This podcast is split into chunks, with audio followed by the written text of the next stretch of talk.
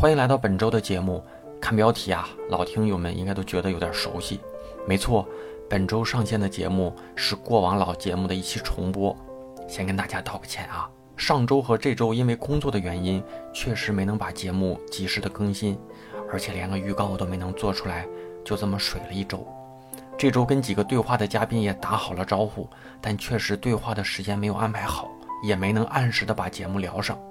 但我们节目每天都有新同学加入，也有不少老同学二刷三刷自己喜欢的节目。我们节目更新了七年，过往宝藏节目太多了，所以啊，这周为了不开空窗，也为了能让过去的经典宝藏节目被更多的人听到，我这次选了一期老节目。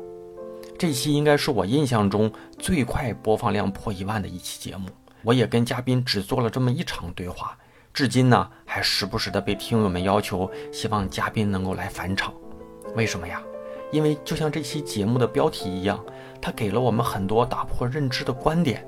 无论你身处什么阶段，你听完都会被震得脑瓜子呀嗡嗡的。所以，值得我们新老同学再刷一次、重刷一次。也可以翻翻过往老节目下面的评论区，看看当时的同学们都留下了多少高品质的反馈。好吧。咱们开始今天的节目了。找到设计中的好感觉。大家好，我是大宝，欢迎来到大宝对话设计师。呃，欢迎来到这一期的大宝对话设计师啊。那听到这期节目的时候啊，我们这个大宝对话设计师的部分音频应该已经同步到了站库。那和站库的编辑在聊天的时候啊，他说：“他说咱们节目上线的时候，你呢可以给我一些你的个人介绍，包括你的公司工作从业背景。那这样的话，方便你对外的这个节目的宣传哈。那我的回答就是啊，这个不用啊，因为啊，过往这么多期节目里，知道我的人呢，他就知道我。那他如果觉得内容有趣，他也不需要知道我是谁啊。我我其实特别不喜欢，就是让别人有先入为主的印象。”所以啊，话说回来，那今天请来的嘉宾其实也是这样。在我看来啊，他绝对算得上是最早的一批互联网用户体验设计专家啊，在行业里绝对算是资深的前辈。他在一线互联网大厂啊的这个 BAT 的职级标准里，应该是我朋友圈子里啊这个专业级别最高的前辈，也绝对算得上是我都需要仰望的这个。设计前辈啊，说了这么多前辈啊，然后那个就就是这样的一位啊设计师。那在我们确定这个沟通对话的时候啊，他说其实我们的工作呀、公司的背景呃就不用去强调了。一来就是那他也不太喜欢啊让别人有这种先入为主的印象，因为他是某某某公司的啊某某某级别的设计师，让人觉得他多么多么牛，多么多么强啊。二来呢，可能就是。啊，也也就希望跟大家啊，纯粹的聊聊设计，聊聊经历，聊聊故事啊。我相信，在北京的这种一线的互联网设计师啊，也可能他一出生，大家都知道他是谁啊。那个，我开篇我就不啰嗦了啊。那个，请咱们今天的嘉宾给大家打个招呼。大家好，我叫石爽，然后很高兴能有机会跟大家在这里聊聊天。然后之前，嗯，跟大宝也认识了好几年了，然后之前。应该是一两一两年前吧，然后就约说一起来聊聊做这个节目。今天吧，知道今天能有这个机会，然后正好也闲下来跟大宝聊一聊。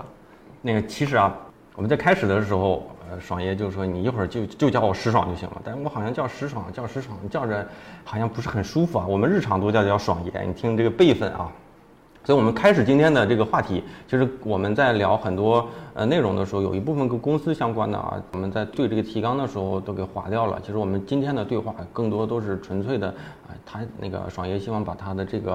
啊过往这这么多年的这些作为设计师的一些经历啊啊分享给大家。那其实你在同一家这个公司已经工作了超过十年了哈。嗯。那在这样的一个公司，呃。同一间公司工作这么久是一种什么样的体验？很多人会说，呃，设计师嘛，然后工作在一家公司待一段时间，可能就要离开，换一个环境或者换一个平台发展会更好啊。嗯。然后获取更多的阅历，但其实也，嗯，但其实我在这家公司待十年十多年的时间，其实恰恰是经历了 PC 互联网时代，然后移动互联网时代，还有现在我们正在经历的人工智能时代。那在这样的一家公司，你待呃经历了这三个时代之后，你会发现，其实内部创业、内部的一些呃机会，会让你更有更有一些呃见识，更有一些呃平台去成长。我们老说，呃，设计师你换环境，其实更多的还是说平级的跳跃，或者说是啊，你为了薪酬跳跃。嗯。但是如果你在一家公司，一家有远见的公司，然后去专注自己的职业规划和成长的话，你会发现你会跟着平台成长的会更快一些，然后积累的会更深厚一些。那其实爽爷，呃，我身边有无数个，呃，不能说无数个吧，我身边有很多设计师，其实过往都是在跟你就是这个部门里的。就是工作嘛，嗯，所以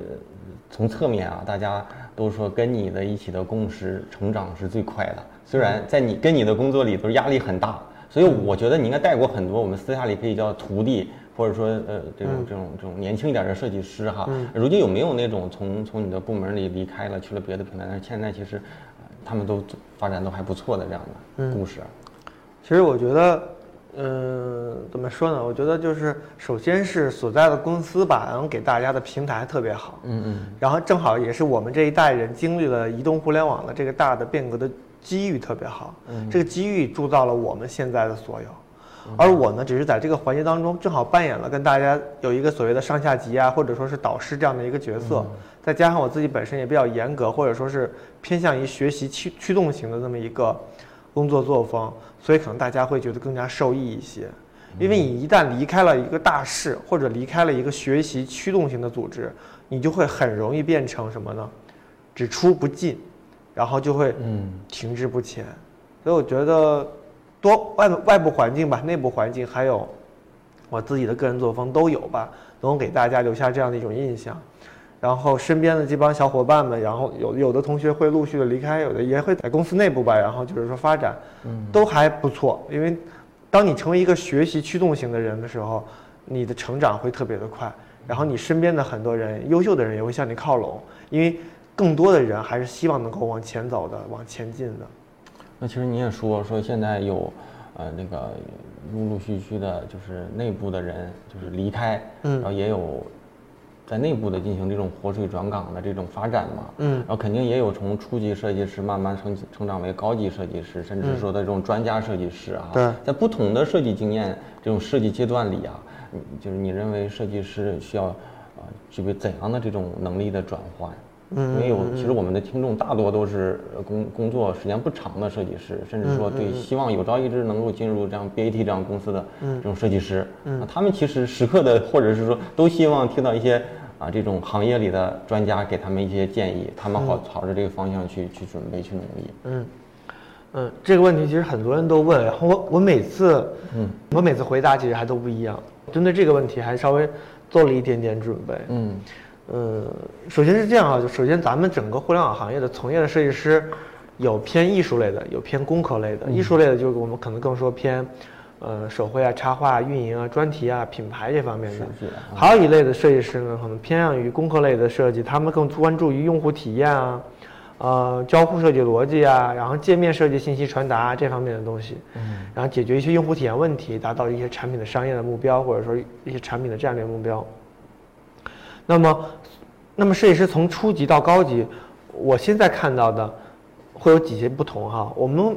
很难说是技法层面上的，我认为技法层面上的这个发展偏垂直和深入，但是我更希望大家能够看到另外一个层面的东西，叫做顶层的意识架构。那初级的设计师，我们会说从关心好看不好看，技法卓越不卓越，技法丰不丰不丰富，然后来去评判。然后你慢慢的会变成关心这个作品会不会被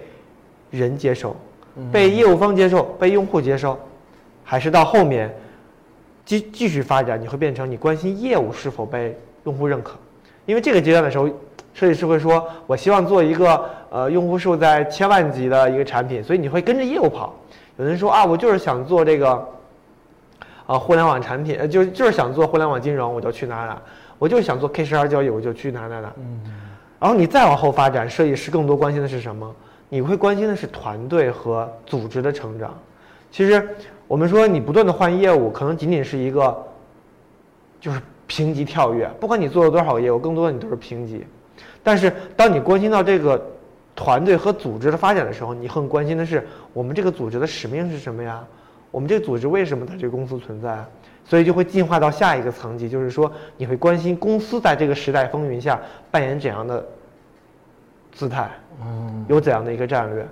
而这个时候你会调整你自己的工作方式，你的设计将不再是简简单单的说好不好看、技法好不好这样的层面，而是你要知道你的设计如何为公司的战略去做支撑。嗯，再往下你会变什么？你会关心我们公司所在的这个社会。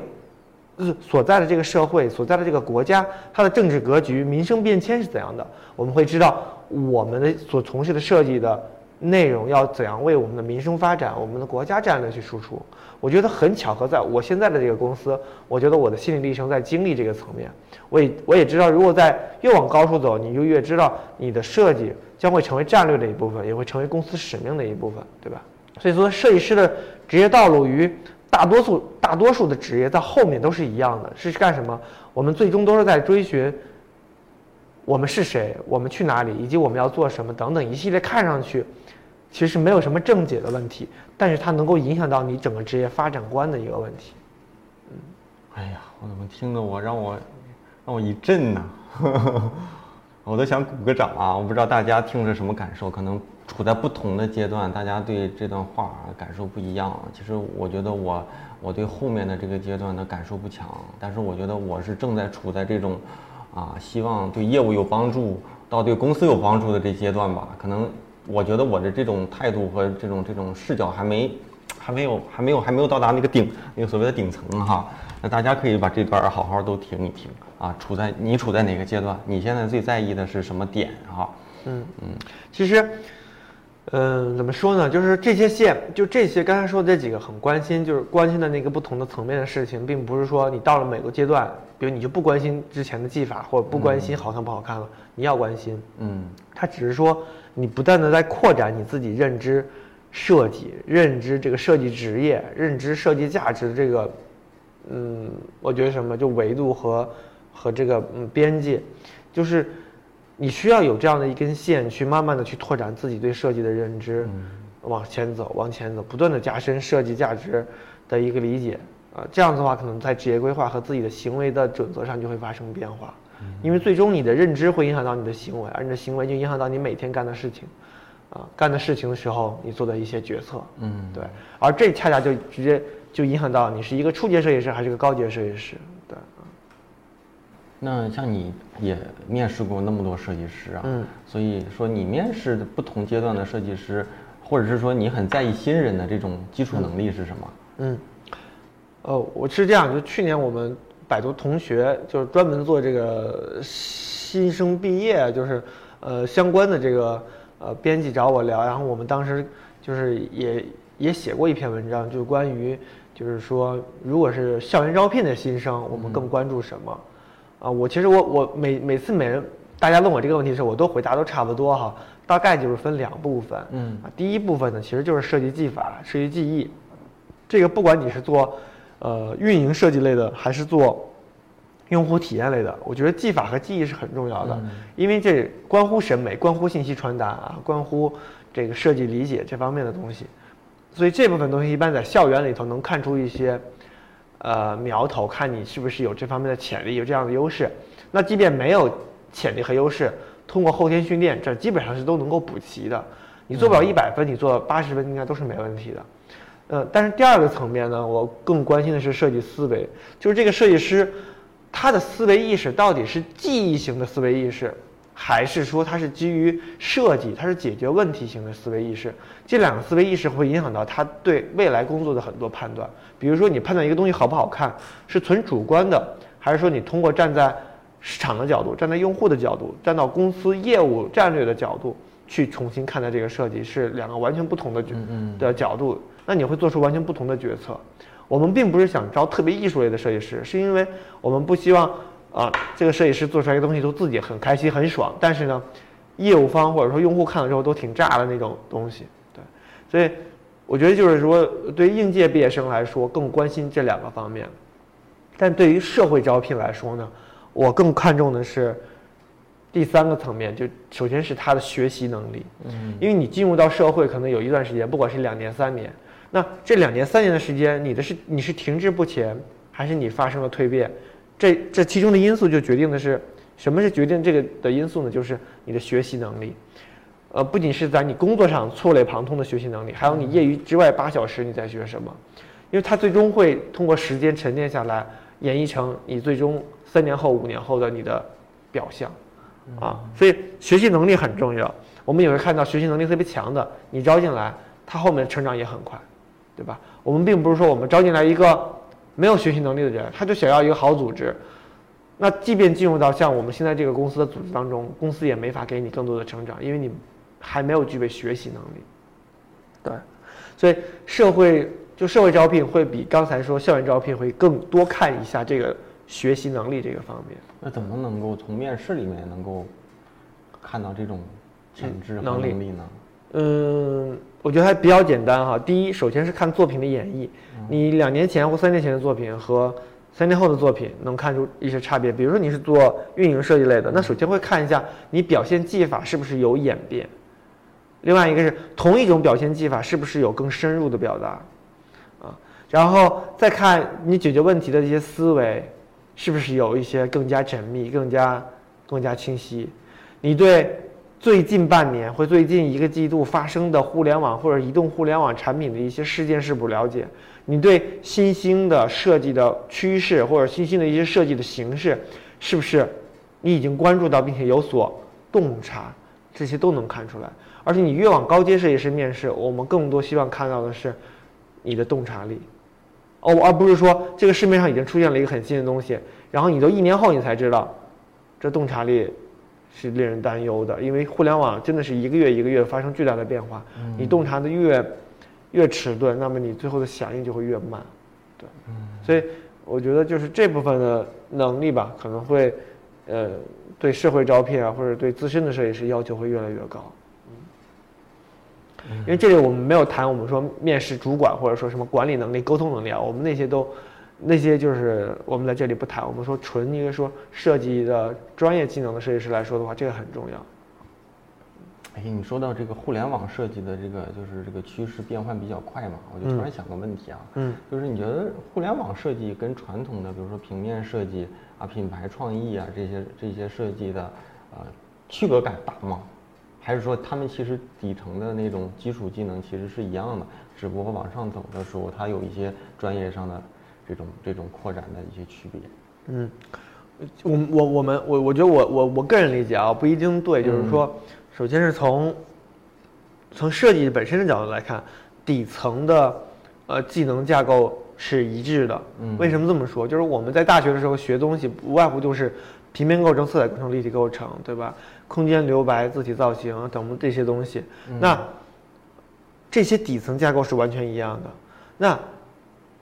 我们进入到社会之后，我们看到我们其实在应用层发生了一些变化。刚开始的应用层可能就做一个 brand，然后的一些 VI 的一些延展。后来你会做网页、网站、海报、易拉宝这些平面手册之类的东西。那其实，在网站这条路上之后，再往前走，可能做客户端，再往后来就移动互联网的一些场景，你会发现，所有都是在媒介和场景上发生变化，但是你的底层架构是没有变的，啊，上面只是应用层。那应用层考核的更多是什么？更多的是你适应这个环境变化的能力，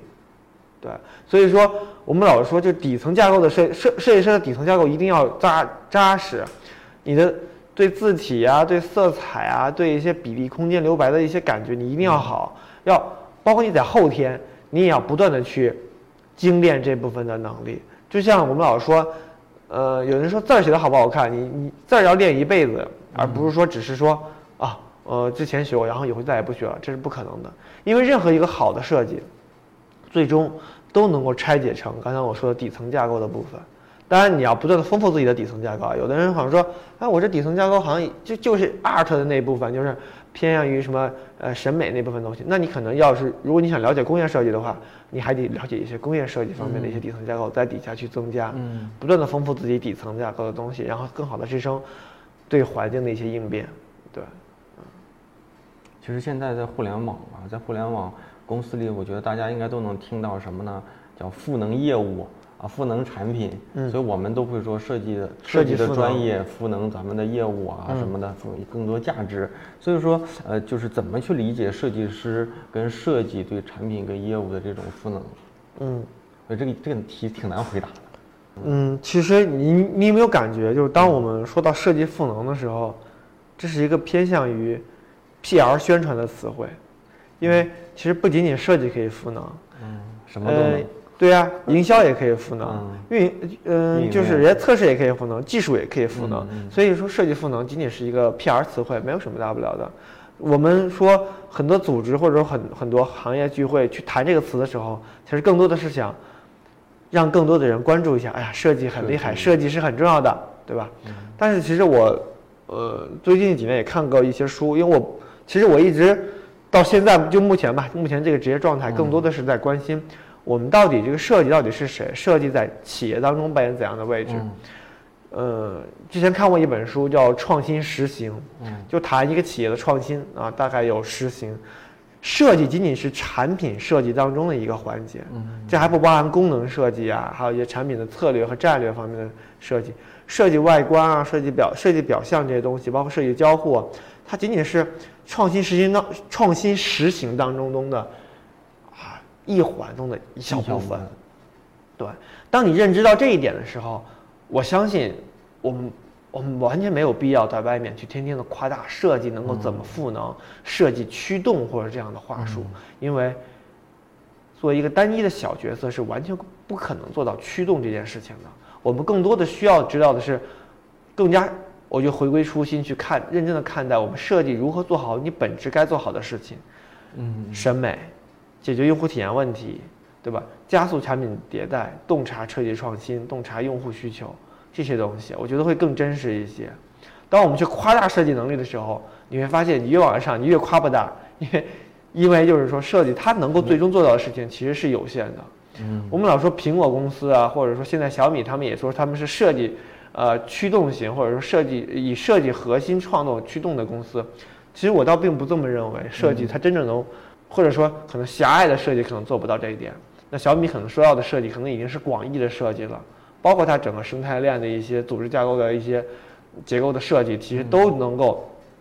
都直接影响到了它自己整个产品和公司的发展。对，呃所以我觉得，呃，谈到设计赋能，我的观点大概是这样子的。我现在更多的是更理性的看待我们设计能嗯。带来的是什么，对，就是不会，对，不会再老说就是特别大的一些词汇了。嗯。前段时间我们对内啊，就是部门内部的设计师也做个小分享，嗯。就聊到呃品牌跟设计的关系嗯。啊，然后品牌下面可能啊、分什么市场是吧，用研也有用户研究、消费者研究嘛，嗯。然后也有到策略到创意，创意下面又分设计还是 radio、还是什么 TVC 还是什么文案，嗯设计只是创意里面的一个环节。所以很多时候大家把因因为因为可能就是你就是你会发现有人说我是品牌设计师，品牌设计师认为品牌是用设计来设计出来的，但是其实设计只是品牌无数环节当中的一小环，只是你一个表达品牌方式的一个出口中的之一。嗯，所以所以很多设计师就认为我我嗯啊品牌只是或者是说设计，呃相当于设计来来够支撑品牌，其实其实其实也不是嘛。嗯，对，呃我觉得我觉得大宝说的这个案例可能就是在于，嗯，不同职位、不同岗岗位的设计师或者不同职级的设计师，他对设计的这个边界认知是不一样的。嗯你说品牌设计师，他有可能把设计就理解为做 logo 啊、做 VI 什么的，嗯但你作为一个品牌设计部的主管，他在说品牌设计的时候，他更说的是可能是体验设计。所以说，同样的一个词，它背后对应的呃边界是完全不同的，取决于做这件事情这个人的岗位或者说他的格局，呃是不同的。嗯嗯，反正我们我之前看了一段话，就是他大大概有说，他说，呃，什么是品牌啊？就是说品牌是品牌不是一个简单的符号，嗯品牌是用户对你的公司和产品的感受。当你当你提到这一点的时候，你会感觉到我们在做的无外乎就是让用户怎么感受。那这个时候，作为一个设计师来说，你不应该只是做一个符号设计，你更多的还有很多其他环节方面的东西，你都要去设计。这个时候，你的格局观一高，你会发现你需要学的东西很多，你就不会再局限在你天天那一点一亩三分地去工作了，你会加紧，你会如饥似渴的去学习，去发现身边能够让你把这件事情做得更好的机会和书籍。对，我觉得有时候格局绝对决定一切，这也是为什么这几年我我我能感触比较深的，因为以前可能自己很初级的时候，特别可能关注在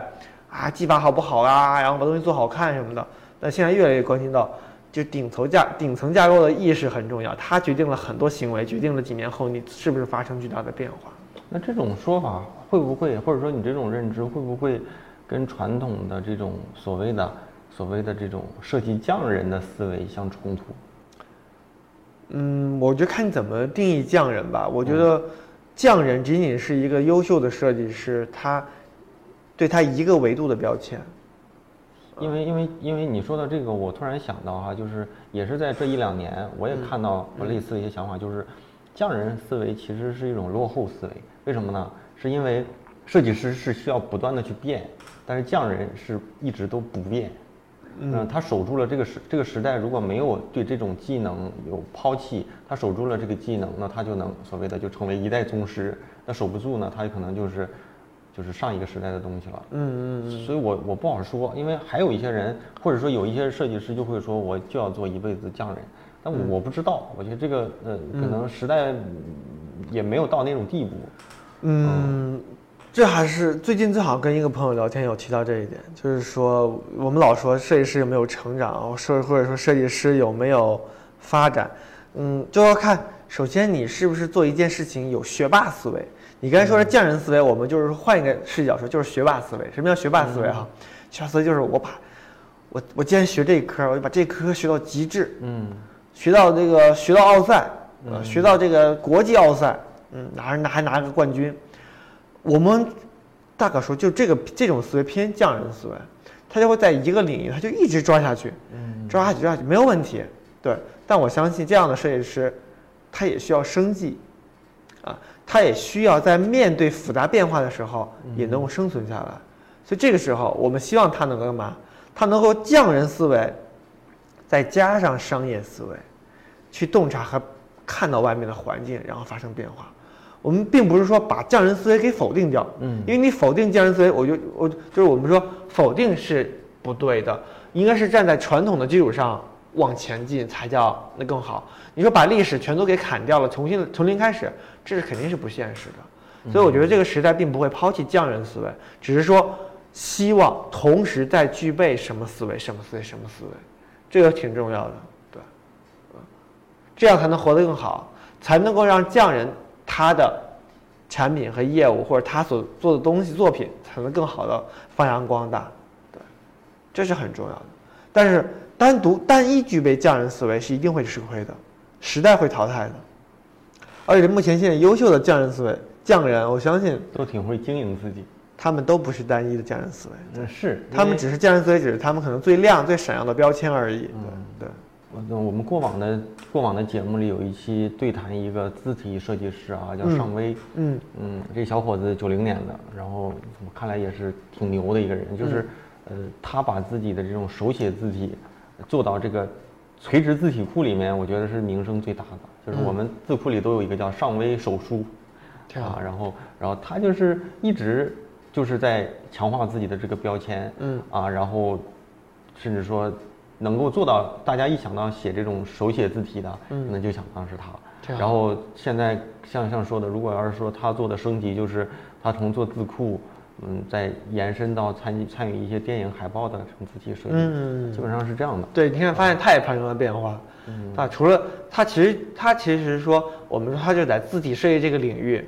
然后呢去深耕，然后呢洞察，然后他发现了一些商业的机会。他的他的设计其实不仅是我做个字库做个字体就完了，我更多的是能够去。帮助电影或者是传媒作品做情绪表达，对吧？我能够帮助他们，让别人通过我的字体设计能感受到电影当中想想写的故事，所以他他在拓宽他自己的这部分的匠人的这种技艺的一些应用的范围，这就是他的出路。他未来还能找很多呃更好的、更多的机会，这些机会都源自于他过去在字体这个领域的深耕，对，而且他我相信他在字体领域的深耕还会继续持续，因为。只有在字体持续深耕，他才能够更好的支撑他未来的一些商业的一些机会，或者说一些呃价值的一些那个拓展，对吧？然后咱继续说，其实我觉得设计师成长啊，大概就是入行，入行再到高阶，对当你一定有有一定能力之后，你再去可能管理小团队，甚至到管理大团队。然后这个阶段呢，就会遇到一个问题，就是设计师在早期很长一段时间里都是在做设计，自己做设计，在每天可能在精进自己的专业。但再到一个阶段呢，就是啊，协助别人一起去精进这个专业和业务的这个或者项目嘛，把把控品质嘛。那再到一个阶段，可能你完全就不太需要，或者是没有这个机会去做做这些事情了。嗯我觉得这个阶段就会有一个，就会有一个，我觉得算是一个心态上的变化，就是你从自己做事儿到帮助别人做事儿，再到到对这个项目或者甚至说这个团队和这个项目的结果负责。那你的设计其实是慢慢是专业能力是停在这块儿。啊，那其实很多设计师感受不到啊，因为他还没到这个阶段。就是这个阶段到了之后，会不会有一个就是我我不做设计，我的核心竞争力暂停的这种这种心态上的变化？嗯。嗯，我觉得你说的这个，呃，呃，对，我觉得你首先是这样啊，首先是你描述了一个路径，这个路径是，呃，设计师先开始做设计，然后到设计师开始指导别人做设计，到后面自己可能做设计项目的管理，到后面，嗯。嗯，我个人不是特别喜欢这条职业发展路径，嗯。嗯，而且我我而且我认为这条职业发展路径有一个，呃，最是一个最大的骗局，嗯就是一些在一些大公司或者说一些中小公司的一个职业发展的骗局。嗯你可以想一想，按照这样的路径，那岂不是五年后你身边所有的设计都会变成设计主管了？这是不可能的，这也是在西方国家也是不会不不常见的事情。西方国家很多人到四五十岁还在做设计，对。嗯首先，我想说，正确的职业路径更需要关注的是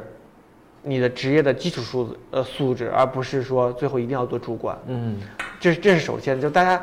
先要抱着这样的心态，所以你需要每天每日，你需要持续的去进行基础素质的提高，这是设计师必须要做的事情，啊，你你即便你即便你事隔了多年之后，你做设计一样还行，这是首先基础素质。那第二，我们会说到为什么有的人会做主管，有的人会做啊设计经理，这是公司发展或者是时代发展或者组织发展它带来的一些必要的岗位设定，而这样的岗位设定是跟组织跟这个呃业务发展有很大关系的，啊，而且不是所有的人都能够脱颖而出成为这样位置的人，啊，也不是说成为这样的人就会有多骄傲。那你看现在很多公司如果要裁员的话，不是还从管理岗开始裁吗？为什么呢？对吧？所以，嗯，我觉得大家需要关注的是，你作为一个设计师，你需要在基础的这种职业素质上一定要深耕，不断的深耕，保持这样的敏锐度。即便有一天你做了管理岗了，你要知道那是另外一条职业，嗯他对你的考核的素质已经不是说用设计来考核了，他是用你的管理的一些才能来考考核。我就相信上过很多那个就是管理课和管理培训的人，对吧？无外乎有一些沟通啊、组织协调呀、战略洞察啊等等很多的一些素质维度来考核你，已经不是简单的考核你设计了。嗯所以我认为我们要拆分看，设计师有设计师的基础素质和发展，他有他自己的成长路径。那另外一条路是管理路径，那是另外一个维度，是两个完全的不同路径，只不过是在一些公司和组织当中，他们出现了交集，这个交集恰恰是因为组织和业务发展带来的。但我认为呢，那不是一个就是必然的路径，对。然后大家在这样的职业路径当中去发展的时候，需要关注的是两个不同的东西，就是你自己设计是咱们设计是一条，对，然后管理是管理那一条，就会特别，你会会会更清晰一些。那你像像现在你团队里年纪比较小的设计师，最小的都几几年的？九四九五有了吧？我记得好像是有了，有了。反正都挺年轻的。那你觉得现在的设计师跟你在他们这个年龄上，呃，有什么不一样吗？OK，最大的不同哈，我这么跟大家说，最大的不同是，首先是，嗯，我觉得当时我们那个时代做做 GUI 的时候，全国的人刚开始都很少，嗯。到后来慢慢形成了气候，有一些网页设计师和品牌设计师转做 GUI，然后就是你就感觉，我们那个时代刚刚启动了 GUI，大家是摸爬滚打的，嗯，自己摸索出来的，很多人都自己在公司摸索出来的，然后再，然后又进入到移动互联网，又是一波中国人，一波中国的设计师，然后摸爬滚打，然后自己摸索，嗯，当然我们在目前这家公司也是，就是自己摸索啊，自己看自己学，然后迁移啊，了解这个环境的变化，所以我觉得现在的很多设计师在进入到比如移动互联网的时候。这些基础设施都已经很健全了，他们只需要应用，或者说再往前进行优化和迭代。当然啊，现在这个时代的设计师，他们也会遇到像我们一样需要摸摸爬滚打的地方，比如说一些新业务，比如说 K 十二的业务，比如说互联网金融的业务，比如说人工智能交互场景的一些业务，也是新场景，他们需要面对的也是新的挑战。嗯，而这个时候，他们需要具备我们当时一样的素质。如何通过底层架构的一些学习和成长，然后快速的支撑上面环境的一些变化，这个是挺重要的，对。所以我觉得有有相同也有不同。相同是，我我们过去打拼出来的东西已经成为了他们的基础设施，而他们需要面临的是新的环境的挑战，新的业务的挑战。嗯，这个是属于行业或者是环境的问题嘛？嗯。但是你就觉得？呃，这个时代的小朋友和咱们那个，或你们，就这个就是就是这个，就人的本身是没有变化的呗。包括说，你觉得现在的这些同学们的的这种吃苦耐劳和你过去的那种这种精神，嗯，啊，包括说现在的孩子们的这种这种创意思维或者这种思维，嗯，就和咱们那个我不知道会不会有什么差别？就是从人的这个角色上看，从从人的角度。我觉得从人，刚才你提到，其实已经不简单是人了。比如说，我们说从技能或者说从创业来说，嗯，应该肯定还是现在的孩子会创意的点会更多一些。为什么？我就基础设施不一样，他们看到的东西完全不一样。嗯，对，这是第一。然后第二，从吃苦耐劳来看，嗯，我倒觉得现在身边的孩子，年轻的孩子更更能吃苦耐劳，也也能也很能吃苦耐劳。应该说，我觉得这为什么？是可能因为跟组织对人才的选择有关。就是说，这个社会上吃苦耐劳的人一直都有，哦，啊，明白了。只是看你是不是能筛选到这波人，然后成为你组织的一部分。对，我目前还觉得身边的同学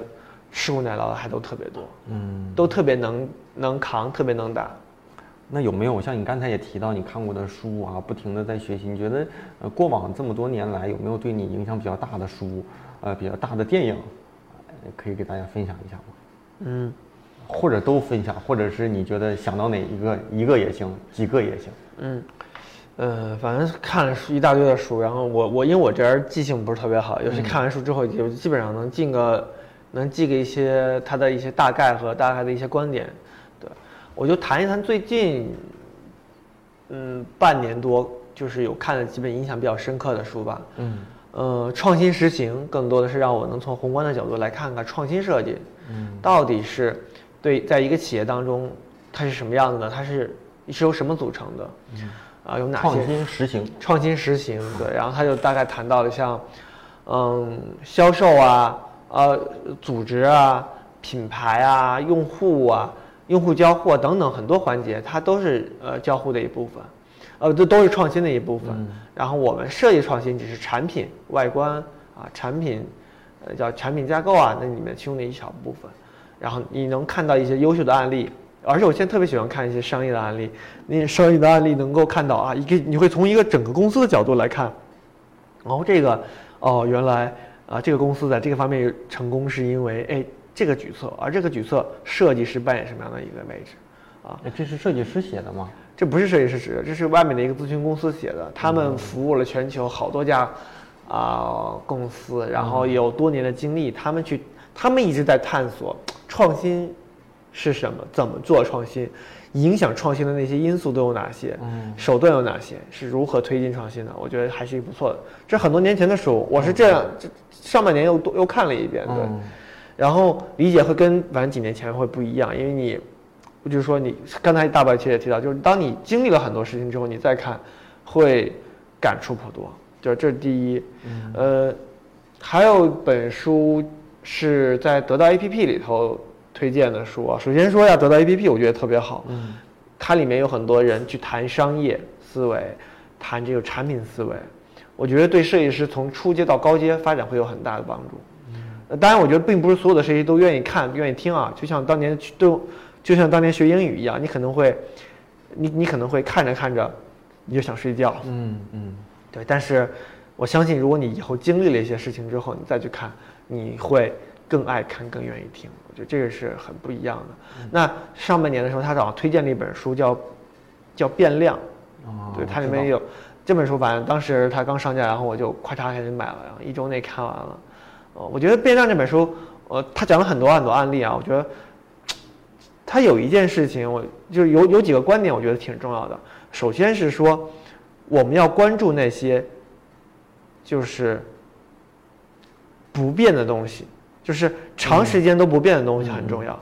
我我举一个就是简单的例子啊，就是不管你过了十年、二十年、三十年，吃饭这件事情是肯定要的。嗯，对，那不变的东西我们应该怎么去做？其实做我们互联网产品也是一样的，互联网产品的水电煤就是长久应该都不变的。那这些东西你应该去怎么做，怎么演变，嗯对吧？我们现在看到的所有的什么新零售啊，就是线上店啊、线下店呢，其实它还是在做商品的交易和买卖，这件事永远没变过。那变的是什么？变的是效率和便捷性，对吧？变的是仓储物流的这些呃效率和成本的一些控制，等等等等啊。我的初步理解就是说，那这些不变的事情我们需要去做。那同时，环境在变，它会影响到我们对一些事情的和行为。所以说，《变量》那本书还提到了很多什么呢？就是我们要洞察到那些小的变量，它已经在一些群体和一些环境当中发酵，已经有有势势头，要么要星星之火燎原的时候，我们要及时的发现，并且能够要知道这样的一些小小的变化，它能够改变我们整个社会的民生，而不是说只是改变啊人们的喜好，咱们别那么就在那个视角看，更多要看改改变民生。比如说，我们说扫码支付，它改变的不是说啊这个支付便捷不便捷，其实并不是这么简单的。那扫码支付本身，它最大的事情是什么？是把线下的一些零售的一些交易行为数据化的过程。它就它最大影响的是线把线下的一些交易原来都没有记录的，那现在我的方式是我给你记录下来了，有了记录会怎样？有了记录就能看到趋势，看到机会，看到什么东西什么时间该上上多少，能够降低商家的一些什么仓储成成本，提高商家的一些那个效，就是商品的一些采购效率。而这些东西其实才真正是，比如扫码支付它带来的一些影响。那还有很多很多事情，类似于像扫码支付这样的事情，比如说他们说无人机，无人机，他我觉得他提到这个例子就是无人机这样的，这只是一个把一个设备啊飞起来嘛，对吧？那它能干什么？他们能把无人机这样的技术做应用，在什么方面应用呢？比如在地质勘探，对农业比如说在农业的这个撒农药等等，它能够去提高这个撒农药的这个效率，对吧？它能够提高这个呃，就是病虫防害的这种识别的这个效率等等。那这就是一个很好的一个小趋势。那未来像无人机，它还能用在很多很多其他的地方，只是我们需要深入到产业当中去，把这些科技应用进来。我觉得他变量那本书提到了很多好的观点，包比如关注这些小的变量，要要要去洞察，同时要关注这些优势，这些科技如何应用到很多垂直行业，去呃应用到我们国家，应用到我们的民生的行业。我们做互联网公司的人，有时候天天坐办公室啊，老是忘掉这些，忘掉了跟这个社会、这个环境、这个国家去沟通。其实加速这方面的沟通，会更有利于我们一些科技，然后很好的走入到我们的这个普通老百姓的生活当中，也会让一家公司成为人们生活当中不可或缺的部分。这是两本书啊，一本叫《变量》，一本叫《创新创新实实行》啊。对，然后还有，嗯，还有很多书，反正看还有很多书吧。比如说你更多的去关注一些，比如说，哎呀，小米的书《战地笔记》应该都已经很旧了吧？然后微软的刷新，你去看看一家公司是如何在进入到低谷的时候是如何走出低谷，如何进行变革的，呃，就是纳德拉他是如何做到这一点的？我觉得反正这两天在看哈，他有提到了两点，我觉得也特别的感触。就第一个点是同理心，那正好跟我们设计师一样，就设计师需要有同理心，你才能够站到用户视角或者站在客户视角去看待这个问题，去解决这个问题，去帮助他们，你才能够去抛开你设计师固有的那种呃张扬那种个性，回归理性去做去做设计 design，而不是去做 art 艺术师疯狂的东西。啊，然后另外一点，他说到就是学习型的成长，你需要去具备这方面的能力，你才能够去拥抱变化，去转型啊，去通过协对刚才说同理心也能通过部门之间的协同和协作，你你才能够去成长啊，对，所以我觉得那本书还在看，嗯，我更多现在会更多看一些商业方面的哈，以组织啊、变革啊，就是。然后商业方面的一些书能够丰富自己，对。然后设计方面的书其实也会采购很多，也会也会采购很多，因为我负责我们部门这个图书采购嘛，所以说每个季度都会去，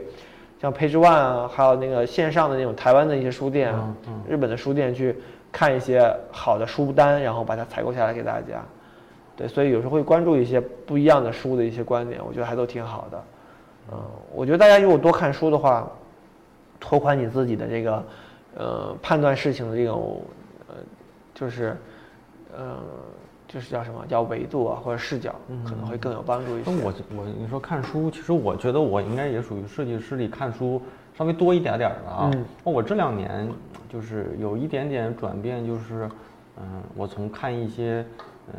就就是这种时代比较流行的一些，不管是方法论也好哈，一些案例啊这种的一些一些新的视角啊，慢。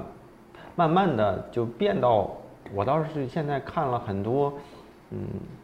偏重于像教科书一样的书了，偏底层一点的了。我最近在看什么呢？在看那个《艺术与视知觉》。就是他回回归到，就是就是告诉你啊，人眼在看什么东西，他怎么能传达？为什么方的是这种感受，圆的是这种感受？嗯，然后，因但这种书呢，一下子就让你觉得啊，就就专业性很强。有的时候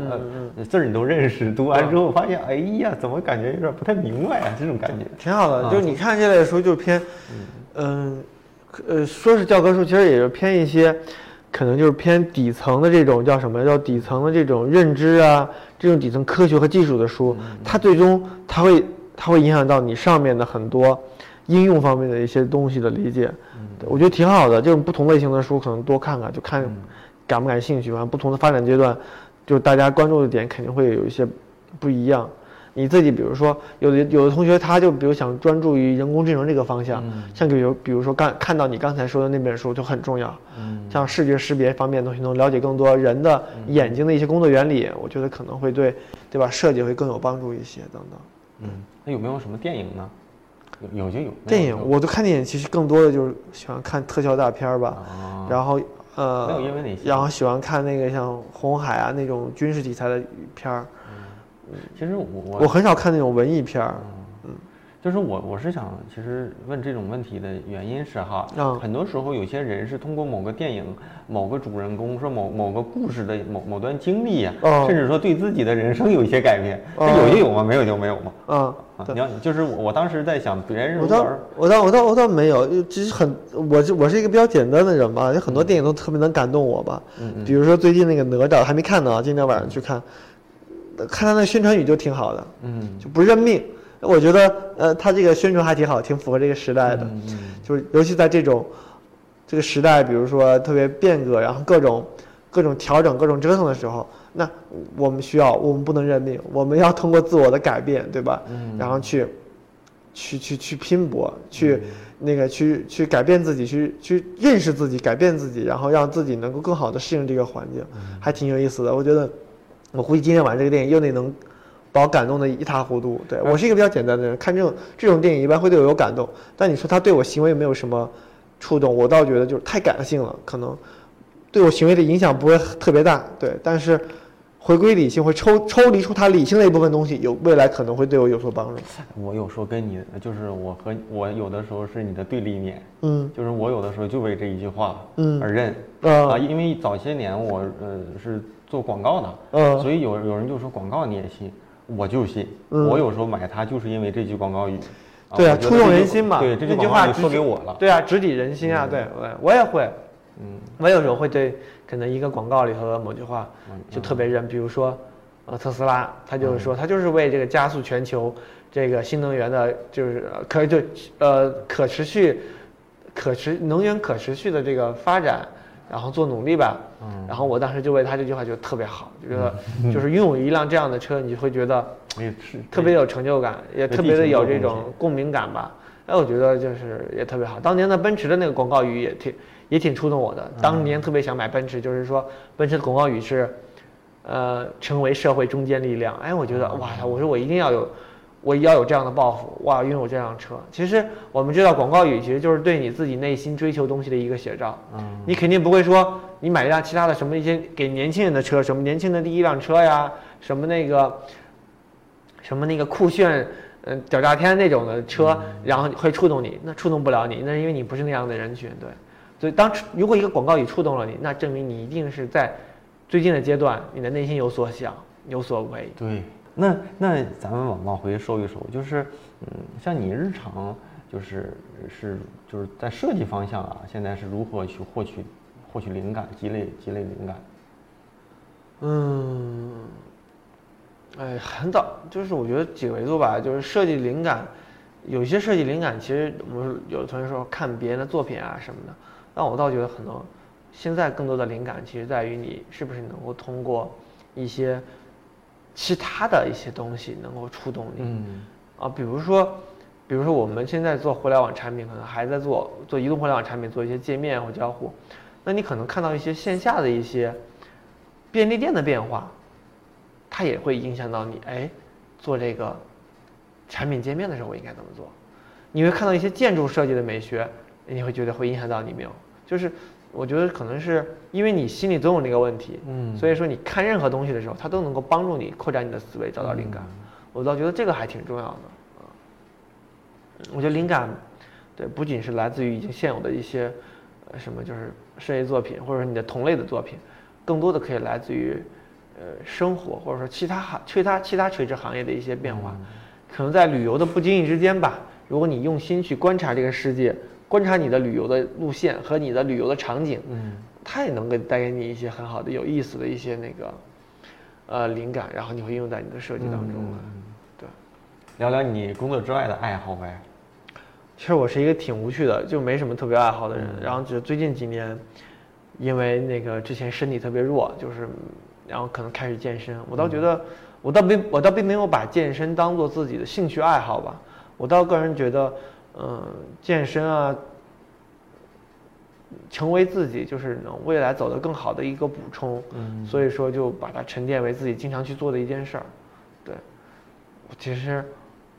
我的我的爱好很巧合，就是恰恰就是说想做设计，就是想把东西做好，然后想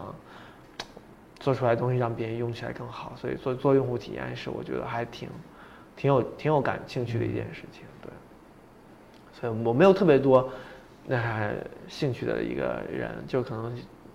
运动健身，有的人可能说啊，爽特爱健身，其实也不是，就是因为两三年前觉得自己身体太弱了，然后所以才、才做这件事情，也没有达到完全兴趣的程度。因为我知道，我知道要想，我知道特别爱热爱健身的人他会是怎样的，他会把动作要领记下来，然后他会去调整饮食，嗯然后我没有那么极致，我更多的是。呃，散养的方式来做这件事情，对，只是在这方面倾注的时间会多了一点。你说的健身，呃，我对健身的这个，我也是常年的都锻炼哈。嗯，我对健身的这种跟它的关系更像是刷牙，就是你说对刷牙产生兴趣吗？我产生不了。但是呢，我感觉我必须得去做，对对对就是这样的事儿。对对对但是跟那种极致的这种健身爱好者，他要练到什么维度，要还真不一样量啊今年要呃什么推推多少，明年倒对没有。对我只是它是嗯存在我生活当中的一个动作。对对，它是一种生活方式，然后呢，然后选择，然后最后成为了一种习惯而已，对吧？嗯，我觉得我跟他的关系也是这样的。对对对嗯，那其实，呃，咱们最后几个小问题啊，嗯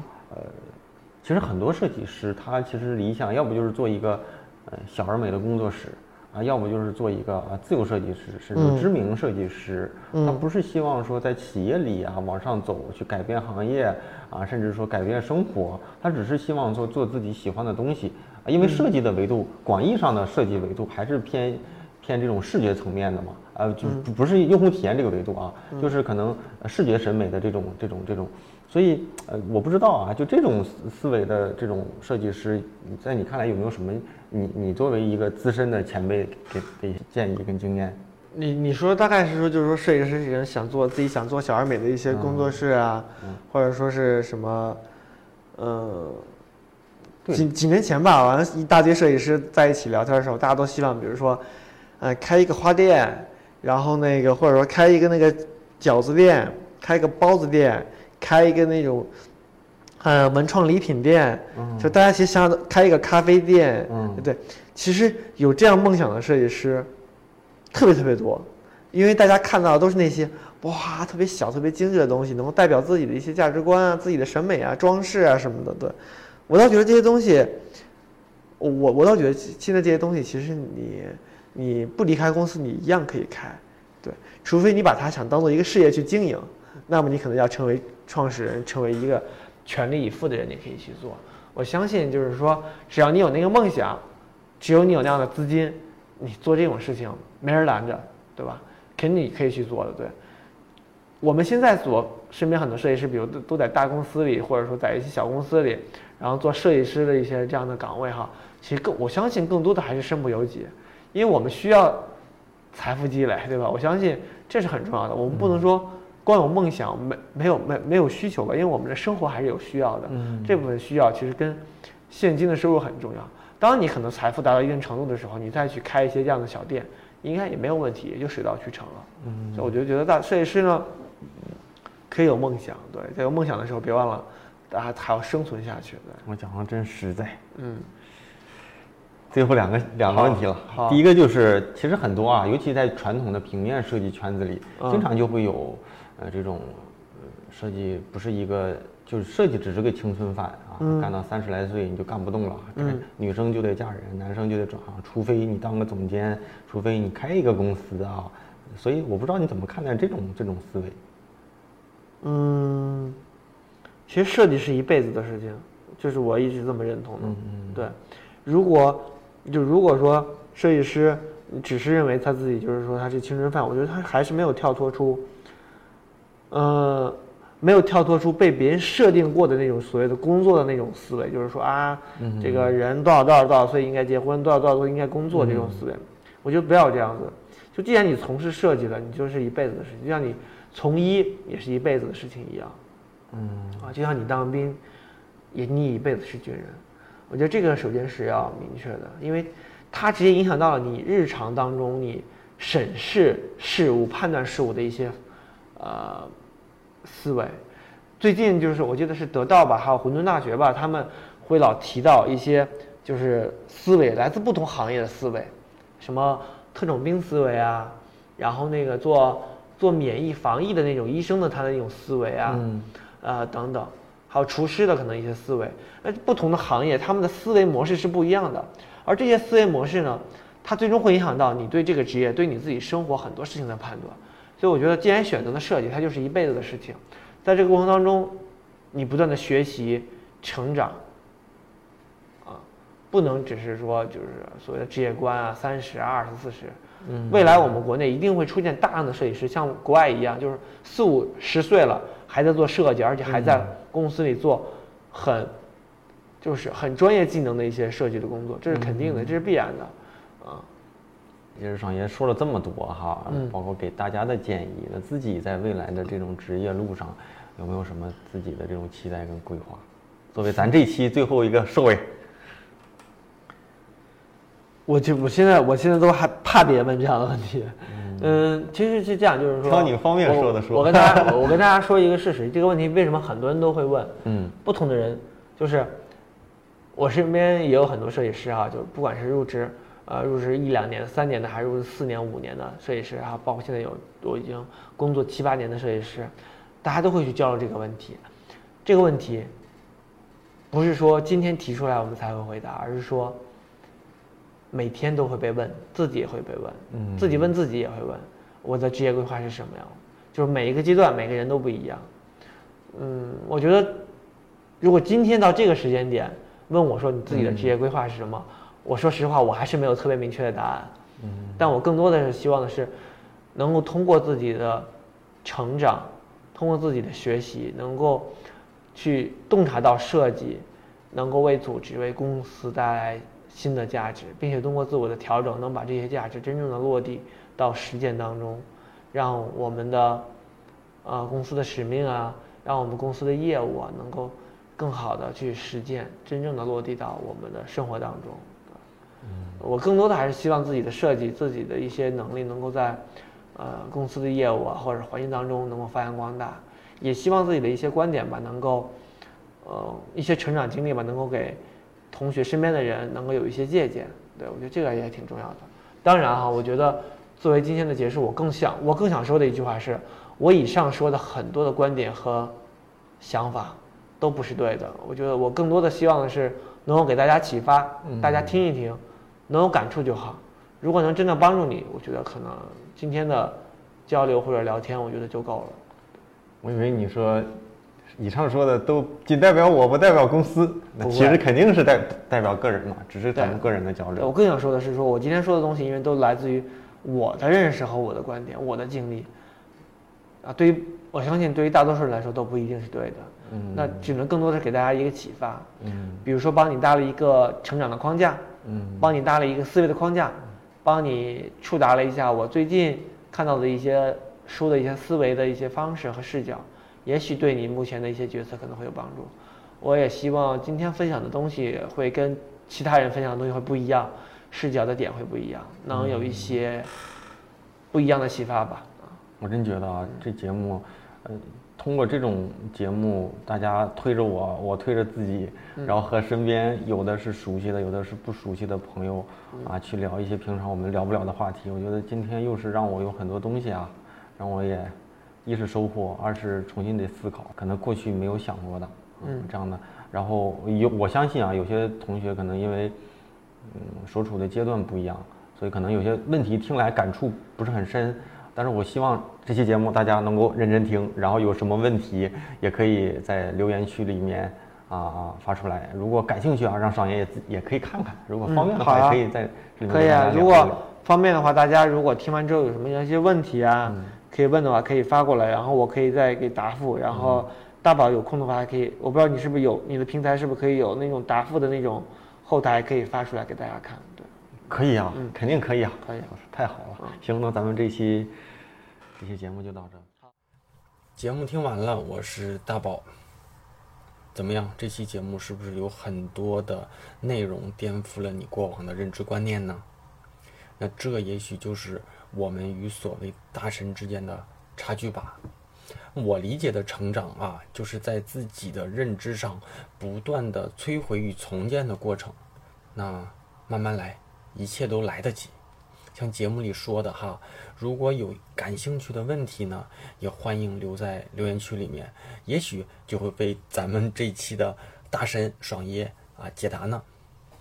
好，节目最后啊，再跟大家推荐一下我的知识星球，每天会在星球里为大家解答大家提出的相关的专业问题，算是一对一的。回答大家提出的任何问题啊，那一定都是我经过认真的思考过后再给大家做出的解答。如果你是我们节目的粉丝，亦或是希望我能够在专业上啊、非专业上，或者是职业上啊，做一些近距离的一对一的解答，你认为我能够帮助到你的一些问题，那欢迎加入我在知识星球开设的知识社群啊。加入方式呢，就是在我的公众号大宝频道里回复“归队归来的归队伍的队”，就可收到进群方式。虽然是付费社群，现在一定是加入最合适的时间啊！还是那句话，种一棵树最好的时间是在十年前，第二好的时间呢，就是在现在。那有同学在留言区里啊说。在过往的节目里，总能够听到就是我对打赏名单的这个感谢啊，所以他呢也跑到我的公众号里留过言、打过赏，但是从来都没有在节目里啊听到过。但我我想在这个节目里给大家做一次同步啊，就是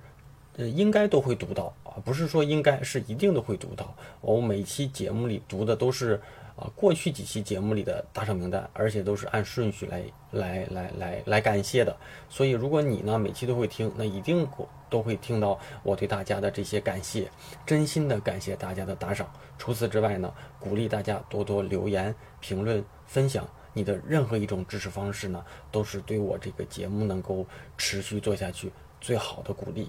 好，咱们这次打赏的同学呢，我再来读一下啊。第一位是 Inside 啊，下一位同学叫木生啊，再下一位一像素啊，斗俊迷妹，还有这个叫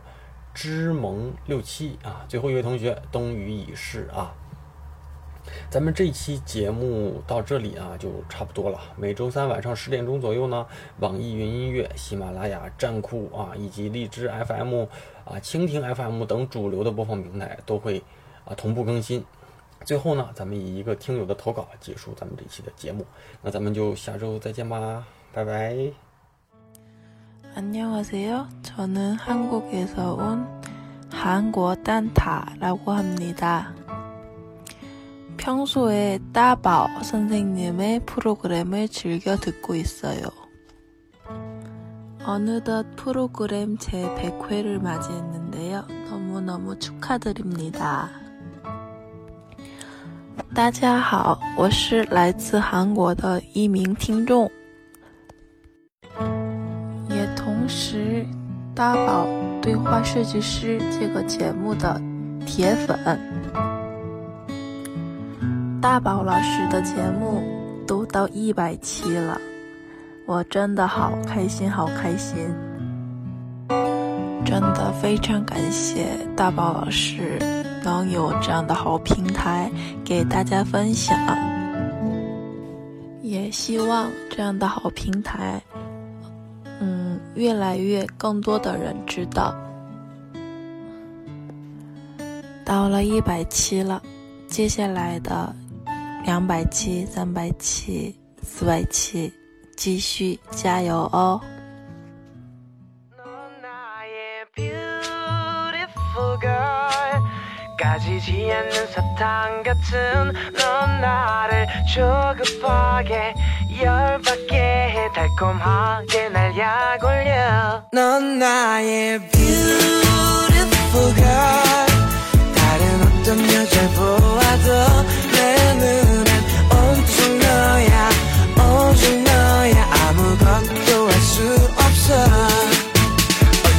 널 보게 되고 또 가까워지고 어느 순간 난 네가 없이 논단 몇 분조차 참기 힘들어져.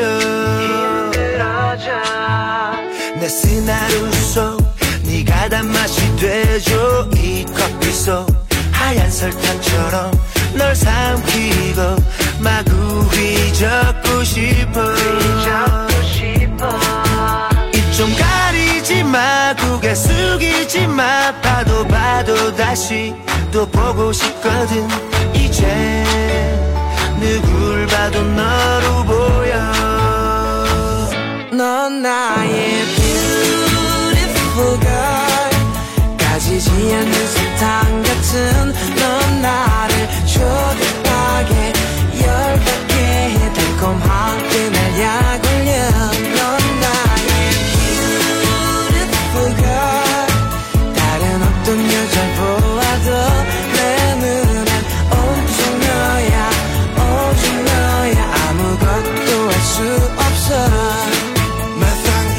놓지 않을게요. No no no. 가끔씩 네가 짜증 부릴 때도 no no no. 난 너만 바라보는데 너는 다른 곳을 왜 이대로 정말 죽을 것만 같아. No no no. Hey girl 눈을 감아도 눈이 부신걸 누가 널 이겨? 자꾸 다른 남자 찾는 너티게 두근두근 나게 입 맞춰주며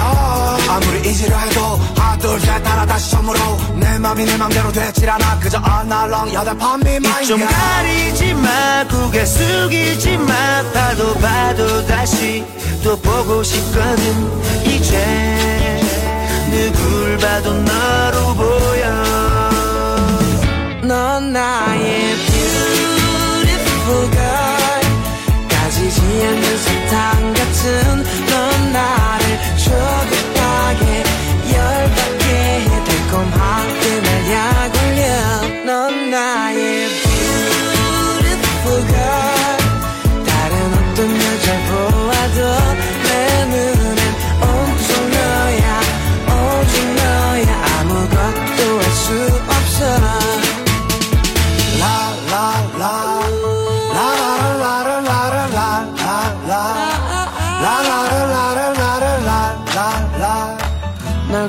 cheap and good.